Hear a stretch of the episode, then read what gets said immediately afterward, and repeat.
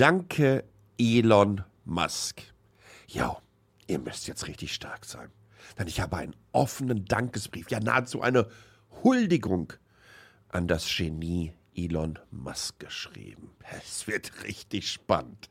Viel Spaß.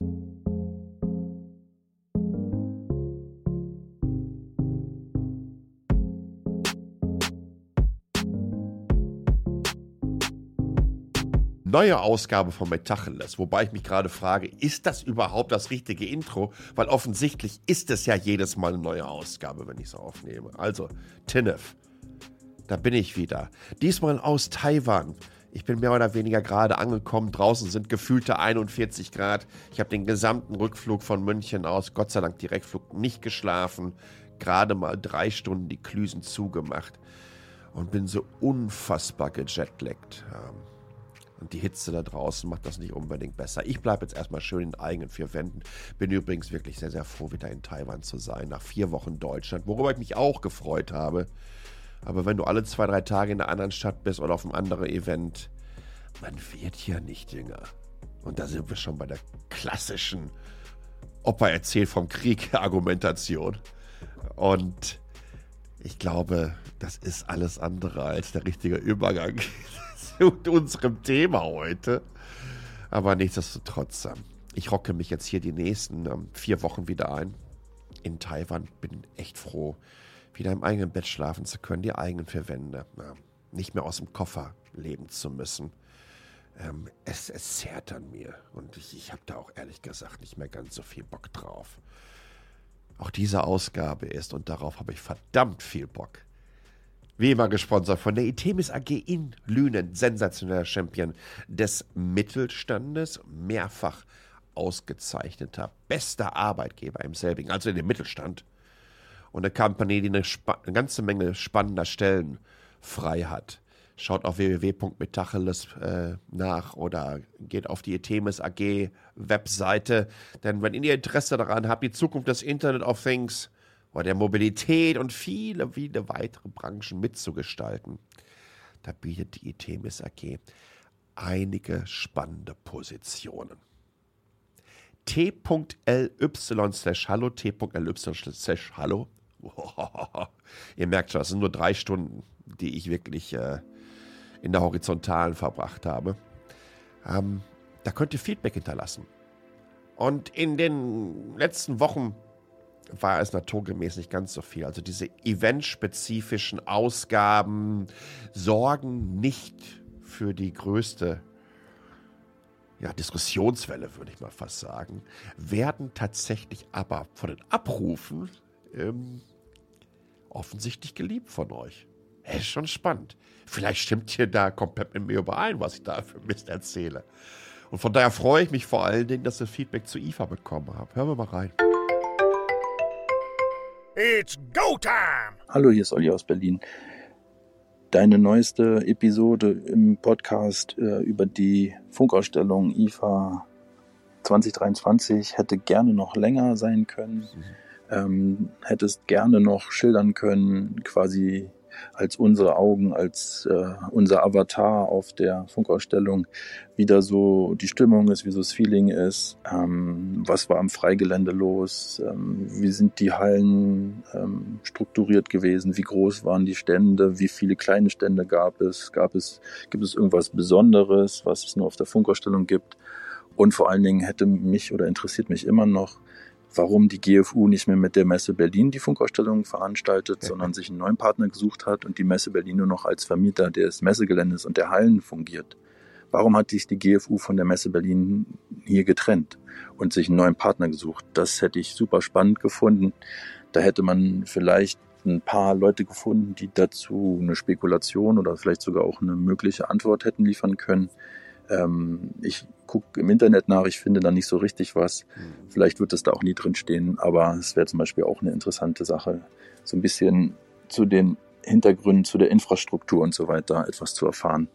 Vielleicht ist es ja bei der IAA irgendwie möglich, dass du mal beschreibst, wie so Hallen und Stände aussehen und ähm, wo sich das Publikum drängelt und so weiter. Vielen Dank. Ja, ich glaube, zu IAA haben wir es zusammen mit dem Don Dahlmann ganz gut hinbekommen. Ähm, über die leeren, das muss man wirklich sagen, die, die, die Hallen draußen am Messegelände waren einfach leer. Bei aller Liebe. Und wenn ich mir Gedanken über eine Messe mache, die vor allen Dingen vom Fach- und B2B-Publikum entsprechend besucht wird, also wenn es darum geht, potenzielle neue Zulieferer zu finden und hast du nicht gesehen, dann war das alles andere als ähm, schön. Dafür war es in der Stadt knackig voll. Und bei der IFA, ja, ich habe ja versucht, so ein bisschen das aus der Sicht der anderen Bloggerinnen und Blogger äh, rüberzubringen. Aber du hast natürlich völlig recht. Freigelände, Fressbuden und ein Genesis-Stand gab es, glaube ich. Ansonsten war da relativ wenig. Ähm, was ich schade fand übrigens, weil mit dem Sommergarten kann man eine ganze Menge machen. Und äh, zu der neuen strukturellen Aufstellung der Messe, ja, da ist nicht ganz so viel in den Medien zumindest erklärt worden. Findet zumindest jetzt statt mit einem riesen Commitment, ich glaube bis 2032 oder 2033 auf Berlin. Äh, und da sollten wir erst wirklich mal alle glücklich sein, dass die IFA weiterhin in Berlin ist. In diesem Sinne, t.ly slash hallo, t.ly slash hallo. Ähm, meldet euch jetzt in Bezug auf den guten Elon Musk. Äh, dieser offene Brief, den werde ich jetzt nicht großartig auf der Tonspur noch anders kommentieren wollen, sondern ich werde ihn euch tatsächlich vorlesen. Und das habe ich auch wirklich noch nie gemacht. Das wird die erste Ausgabe von Metacheles mit einem Skript. Aber ich glaube, das passt ganz gut. Wie Elon Musk das Internet rettet. Erstmal ein freundliches Hallo Elon. Schön, dass du dir die Zeit nimmst, diese Huldigung persönlich zu lesen. Ich weiß das wirklich sehr zu schätzen.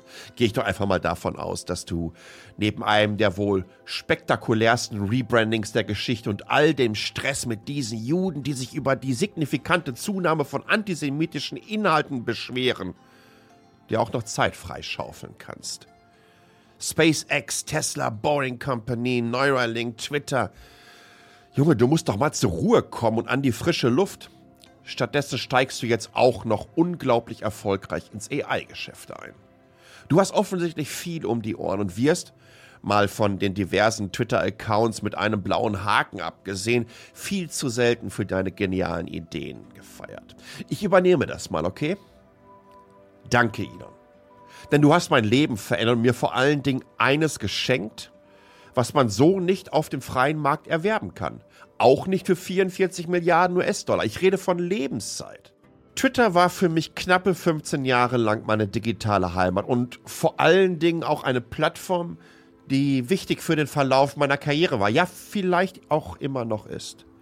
Ich war gerne auf Twitter. Mal mehr, mal weniger. Aber die Dynamik der Community, die hat mich immer wieder in ihren Bann gezogen. Breaking News, Livestreams, sonntags den Tatort auseinandernehmen. Oder aber diese wunderbaren ESC-Nächte, die Twitter auch irgendwie so ein wenig zum Europa der Social-Media-Plattform mutieren ließen. Ach, es war schön, wenn du in den Anfängen der Plattform einfach raushauen konntest, ey, ich bin gerade in Berlin oder in San Francisco oder auf Malle, wer hat Bock, einen Kaffee trinken zu gehen? Daraus sind tatsächlich jahrelange Freundschaften entstanden, die ich nicht mehr missen möchte. Twitter war für mich nie eine Einbahnstraße. Ja, es war diese berühmte Global Town Hall. Und dann kamst du. Hattest wilde Ideen bezüglich der zukünftigen Monetarisierung, wie man Bots bekämpft und Freedom of Speech definiert.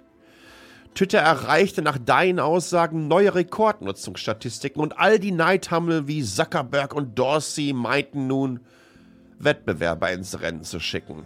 Mastodon. Ah, okay, die waren schon eine Ecke länger am Start. Post, Blue Sky und Threads. Mann, Mann, Mann, Mann, Mann. Ist das nicht nervig, Elon? Letztendlich klauen die doch deine Idee eines Kurznachrichtendienstes. Wie schon damals, ähm, ach, Kerr, wie hieß sie denn noch? Ach ja, diese Newsletter-Sketche. Substack. Aber gut, den hast du mal umgehend gezeigt, wer hier am längeren Hebel sitzt. Es muss so stressig sein zu sehen, wie diese Copycats im Schatten deiner Genialität auf den Zug der Kurznachrichtendienste aufspringen. Beileid. Mich würde es wahnsinnig machen. Wobei, ähm, nicht wirklich. Letztendlich können all diese Marktbegleiter nicht das Big Picture, deine Vision erkennen. Und das ist auch gut so. Während viele noch glauben, dass du mit dem zukünftigen X eine Everything-App à la WeChat bauen willst, arbeitest du hinter den Kulissen an einer viel größeren Mission. Nicht Twitter, nicht Kurznachrichtendienste. Nein, die Befriedung des gesamten Webs steht bei dir ganz oben auf der Agenda.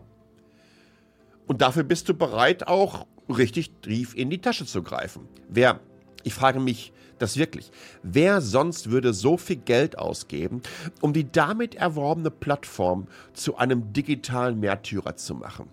Niemand.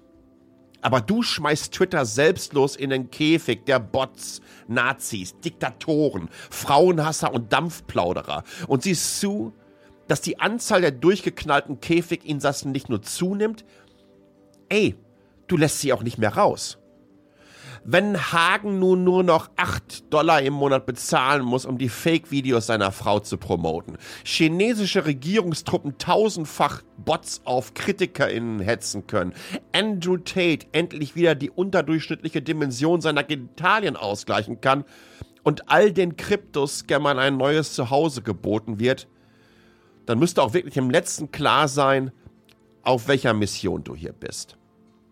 Mit Twitter hast du den wohl größten und wichtigsten Honeypot für Faschos, Propaganda-Muppets, Bots und Selbstdarsteller geschaffen.